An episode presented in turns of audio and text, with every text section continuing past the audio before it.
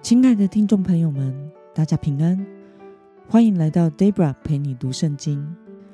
今天是二零二二年三月二十三号。今天的你过得好吗？生活中不会永远都是平顺的。愿主的话语成为你今天的力量与引导。祝福您有个美好又喜乐的一天。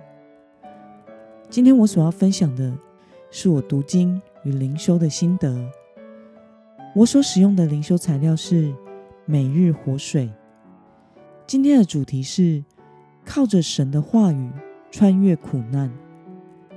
今天的经文在诗篇第一百一十九篇四十九到六十四节。我所使用的圣经版本是和合本修订版。那么，我们就先来读圣经喽。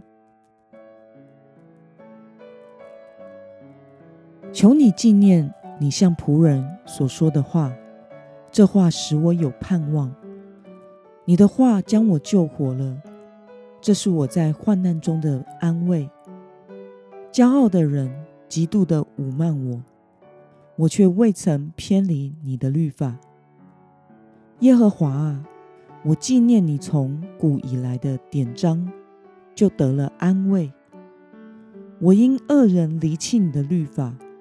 怒火中烧，我在世寄居，以你的律例为诗歌。耶和华啊，我夜间纪念你的名，我也要遵守你的律法。这临到我，是因我谨守你的训词。耶和华是我的福分，我曾说，我要遵守你的话。我一心恳求你的面，求你照你的话怜悯我。我思想自己所行的道路，我的脚步就转向你的法度。我速速遵守你的命令，并不迟延。恶人的绳索缠绕我，我却没有忘记你的律法。我因你公义的典章，夜半起来称谢你。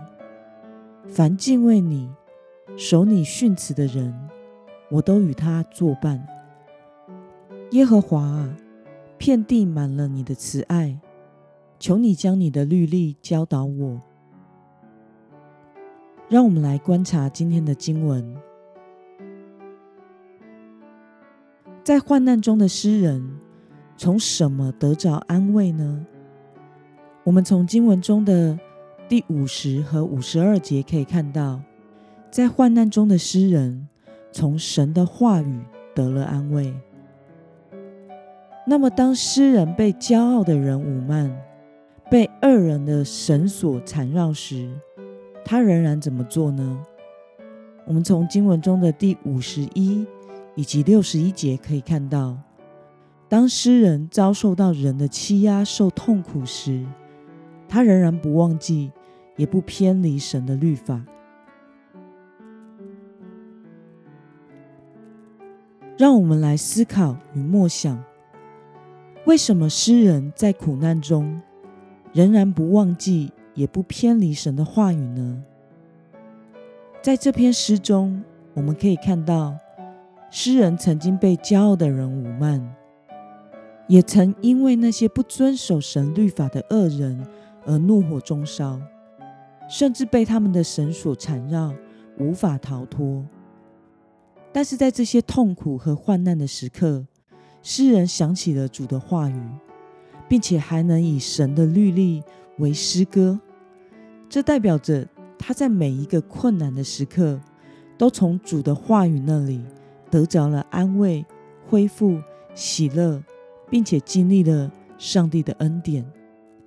因此，诗人之所以能够在苦难中仍然不忘记以及不偏离神的话，正是因为他从神的话语中得了一切的安慰和恩典。他知道主是他的福分，主必怜悯他。那么，看到诗人在苦难中仍然尽力完全的遵行神的话语。你有什么样的感想呢？我觉得我们活在这世上的信徒，都与这位诗人是一样的。我们都会遭遇到人生的低谷，经历那些孤独而漆黑的夜晚的时刻，那种艰难，好像深陷泥沼无法自拔一般，将人压住在无止境的幽闷深渊里。在我们一生中，总会面临这样的处境和时期。这时候，我们若能像这位诗人一样，紧紧抓住神的话，并且将眼目定睛仰望这位施恩典的主，而不是注视在眼前的困境与困难中，以神的话语为我们的喜乐，那么束缚我们的枷锁就会失去力量而被解开，使我们能得享在耶稣基督里的释放与自由。因为上帝的话语大有能力，有安慰，并且是信实可靠、不改变的，可以带领我们穿越苦难，使我们在艰难黑暗中走向光明的希望。在 Debra 的人生中，也曾几经忧患，经历那些看不见希望，也走不出的幽谷。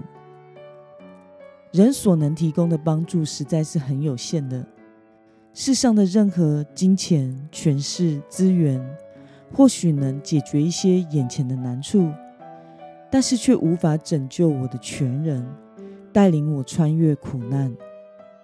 在这种时期，我曾经真实的经历到，在极其软弱中的紧抓神的话，朗读、默想、宣告。并且凭信心吃下信靠神的话语，以神的话语为粮，以他的应许为望的过程。我们所信的上帝是信实的神，越是在困苦的境况中，越是容易经历以神的话语为乐的恩典。除了主以外，我一无所有；除了主以外，我也一无所求。当神成为我的一切时，眼前的困境都成为了生命中的祝福。那么，今天的经文可以带给我们什么样的决心与应用呢？让我们试着思考看看：你是否曾经经历过外在环境的问题艰难而被压垮过？在这些时刻。你选择了远离神的话而陷入困难，或者是专心的倚靠神，紧抓住神的话呢？为了学习在任何境况中都能仰望、谨记神的话语，你觉得在生活中你具体要实践的是什么事呢？让我们一同来祷告，亲爱的天父上帝，感谢你。透过今天诗人的祷告，使我们看到他在苦难中经历神，受神话语的安慰，以神的话语为喜乐，并且谨守遵行，不偏离你的话。求主帮助我们，也能学像诗人一样，紧紧抓住你的话语，并且依靠你的话语来胜过一切的苦难，成为一个真正信靠你。并且爱慕你话语的人，奉耶稣基督的名祷告，阿门。